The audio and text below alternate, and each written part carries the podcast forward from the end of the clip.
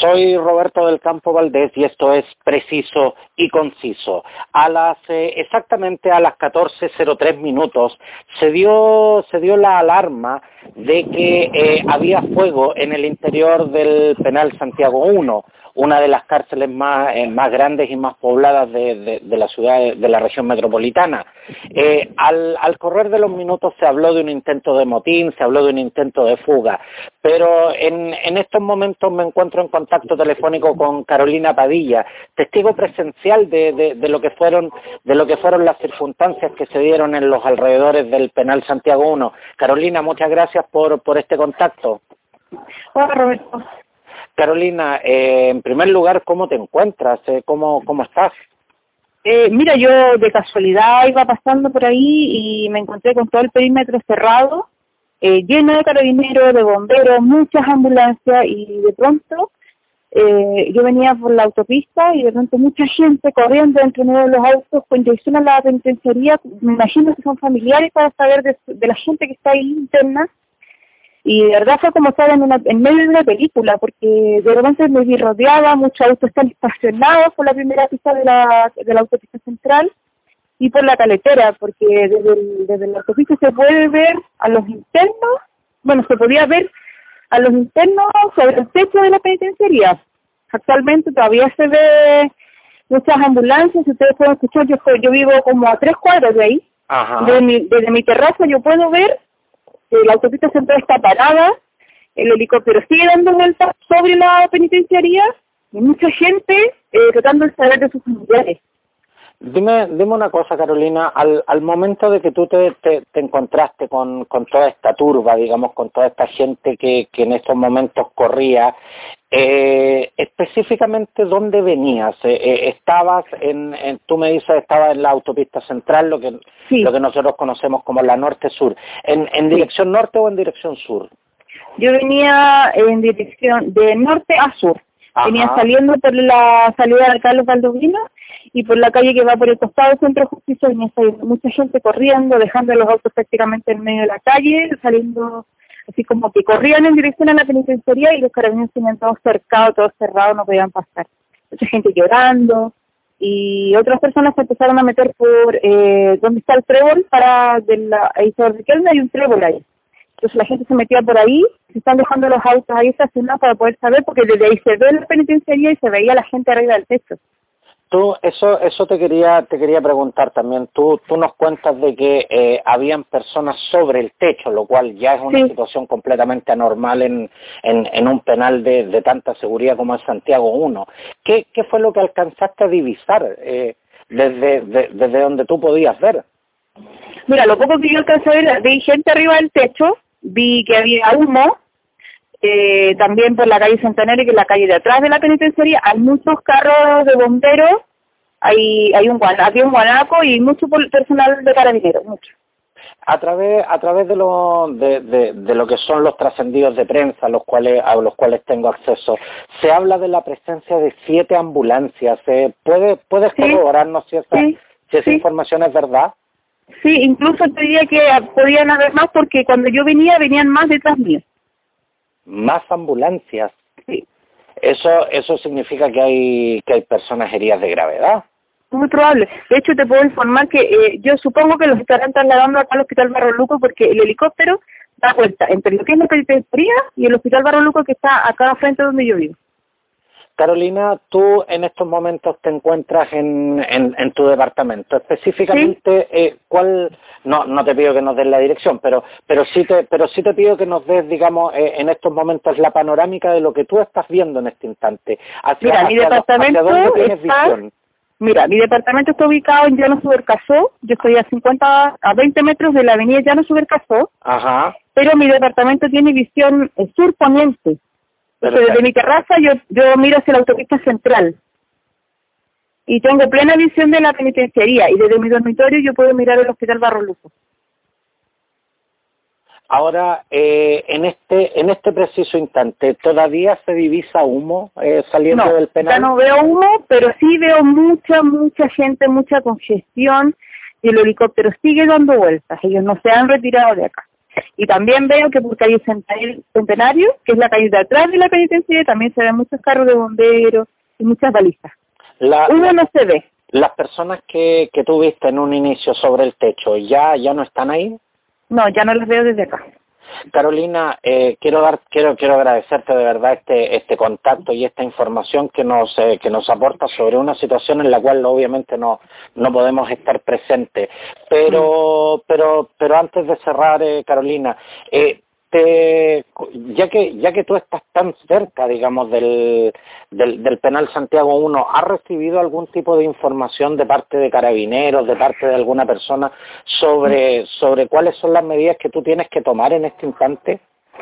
No, nada. Lo que pasa es que yo lo vivo lado al lado, pero yo vivo, como, mira, yo vivo como a tres cuadras, de, atravesando la autopista, dos cuadras más hacia la Gran Avenida. Aquí no hay ninguna información de nada. Incluso yo estuve bastante carabinero, yo tengo hasta fotos de este video Nadie le informó nada a nadie. Ellos están ahí, no dejan pasar a nadie y no dan información. Muchas gracias, eh, Carolina. Y agradezco, que muy bien. En, en, uno dice que eh, se pudiera considerar aún en completo desarrollo. Continúan los incidentes en el penal Santiago 1 y para conocer más información de primera fuente es que me encuentro en contacto con en contacto telefónico con Miguel González, testigo presencial de lo que de lo que está sucediendo en este instante. Miguel, muchas gracias por por este contacto. Buenas tardes, ¿cómo estás? Bien, Miguel, eh, específicamente, para, para contextualizar, ¿dónde, ¿dónde específicamente te encuentras en este instante? Yo estoy frente al Penal Santiago 1, eh, trabajo en, en el sector y vi cuando comenzó todo, cuando, y ahora que ya se ha calmado un poco, pero sigue todavía la gente tratando de buscar información sobre lo que pasó en el interior. Tú me, cuentas, Miguel, que la situación ya se, ha, ha, tendido hacia la calma, digamos. Pero, pero en estos momentos, ¿qué es lo que se aprecia? ¿Todavía hay una alta presencia de familiares en el, en el lugar? Sí, pero los fueron sacados de aquí del sector de la calle Centenario, que es por donde está la, entrada de la visita, fueron sacados hacia Pedro Montt, hacia la entrada que va por el lado norte, que se puede decir, de la, de la cárcel Santiago 1. Pero en su comienzo en la, en la calle Centenario fue donde empezó todo. Miguel, eh, cuando tú dices fueron sacados, eh, yo tengo información de que se lanzaron gases lacrimógenos. ¿Tú puedes corroborar si esa información es correcta o no? Totalmente correcta. Fueron con gases lacrimógenos, el guanaco tirando agua. Además, la reja del cerco de protección que tengo yo donde trabajo eh, se fue abajo porque la gente donde corrió lo, lo, lo destrozó. Pero... o sea, literalmente los familiares fueron dispersados. Exactamente, y todavía están siendo dispersados por el lado de Pedro Ahora, Miguel, el contingente por, el calcio corre hacia allá. ¿Y por qué razón eh, eh, se ha aplicado tan tan tan severas medidas contra contra los familiares? Eh, ¿Cuál cuál es la reacción que ellos han tenido también? Mira, en un comienzo se habló de un motín, que había un motín, porque esto empezó temprano en la mañana, tipo nueve de la mañana, vino gente carabinera acá donde estoy yo trabajando a pedir permiso para para hacer una ronda preventiva. ¿ya? Y, y, pasó un par de horas y comenzó todo el, el alboroto, cabrón. Porque, porque, porque, hay una cosa que me, me, me, gustaría precisar, disculpa que te interrumpa Miguel, pero hay algo que me gustaría precisar. Tú, tú dices, esto comenzó a las nueve de la mañana, pero las primeras informaciones que, que de las que tuvimos conocimiento eh, y de la primera alarma que se dio, sobre todo del, del, incendio que se dio en el interior del penal, fueron a las 14.03 minutos. O sea, hay, un rango de varias horas en que esto se, se estaba gestando. Claro, lo que pasa es que hubo información preliminar de que sí iba a haber un motín por el tema de que hay hay una alarma dentro del penal que hay cuatro pacientes con coronavirus, ya entonces los, los reos se enteraron porque no fueron aislados y empezó temprano hablar, por eso creo que Carabineros andaba haciendo unas rondas preventivas por aquí, tratando de entrar donde yo trabajo en varios lugares aquí, para ver que no hubieran gente escondida ni nada de eso que, que fuera a participar dentro del motín. ¿Ya? Entonces, nueve de la mañana comenzó todo este ajetreo y ya tienen una 13, 13, 15, que es la hora que nosotros estamos en colación, que en esos momentos nos encontrábamos en faenas trabajando porque estábamos en una faena continua y vimos las primeras llamaradas, las, primeras, el humo, cuando empezó a salir humo desde el penal y empezaron a, correr. Claro, la primera información debe haber sido como las dos, pero fue empezó más o menos como 40 minutos antes que se dieran las alarmas. Miguel, en, en, en testimonios de, de, gente que como tú estaba pasando alrededor del, del penal, se hablaba de que había una gran cantidad de gente sobre los techos. ¿Eso, eso es efectivo? No, no, no vi gente sobre los techos. Nada. Ya. Nada, nada. Por lo menos yo tengo buena buena visión de lo que estoy de la cárcel y no, no vi gente en los techos. Lo que sí vi en el centro penal, ahí está casi toda la gente que trabaja ahí, los abogados, los jueces, están todos arriba mirando hacia la cárcel, pero no, no en los precios de la, de la cárcel en sí. Miguel, eh, tú has tenido la oportunidad de, de, de, no solo ser testigo presencial, sino que también de acercarte y hablar con algunos de los familiares. ¿Cuál, cuál es la información que ellos te están dando en este instante? Mira, Hace una hora más o menos estaba todo el participante de los familiares aquí fuera del portón donde estoy yo. Y me puse a conversar que qué pasaba. Y había gente desesperada, me decía que habían informes de los mismos reos del interior que decían que habían ocho personas fallecidas en los pasillos. ¿eh? Y que muchos heridos, muchos heridos. Entonces la gente está desesperada porque nadie les da información. No, tú no ves a alguien que, salga a dar una declaración, un informe, decir pasa esto, pasa esto, sino que la gente se desespera y y al final nadie le dio información, sino que los corrieron a pelear con los con las fuerzas especiales.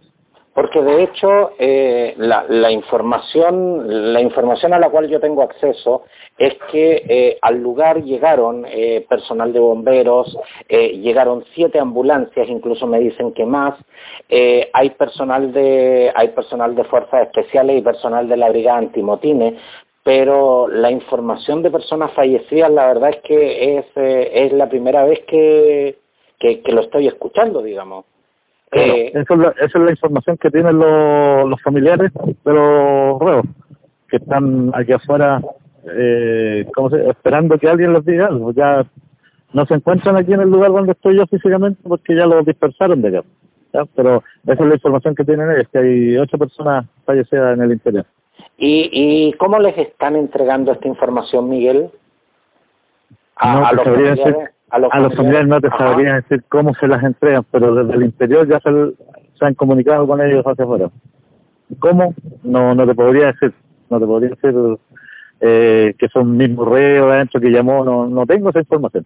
Pero sí ellos ya manejan ese esos antecedentes. Pero, eso ya, es que pero ya se maneja, digamos, claro, exactamente, ya se maneja uh -huh. a través de trascendidos, digamos. Claro, es trascendido totalmente. Todos los familiares están viendo ese tema ya. Entonces ellos, por eso están pidiendo información. Ahora ya en estos momentos se calmó todo por acá, no, no se ven disturbios, sí, está lleno de fuerzas especiales aún, e incluso en la autopista, en la ruta 5, si la gente va pasando por ahí, va a haber furgones, autos y un montón de fuerzas especiales que de ahí están apiedrando también a, a carabineros. Se habla, se habla de que está cercado el perímetro, hay, hay interrupción de tránsito, me imagino. Sí, por la calle Centenario no pasa nada, está cercado desde el cruce de la ruta 5 hasta la calle Club Hípico. Solamente pasan vehículos de emergencia. Uh -huh. Miguel González, quiero quiero darte las gracias por este contacto y por toda esta esta información que tenemos acceso a conocer justamente de, de primera fuente. Muchas gracias, Miguel. No, un placer, Roberto. Que estés muy bien. Hasta luego.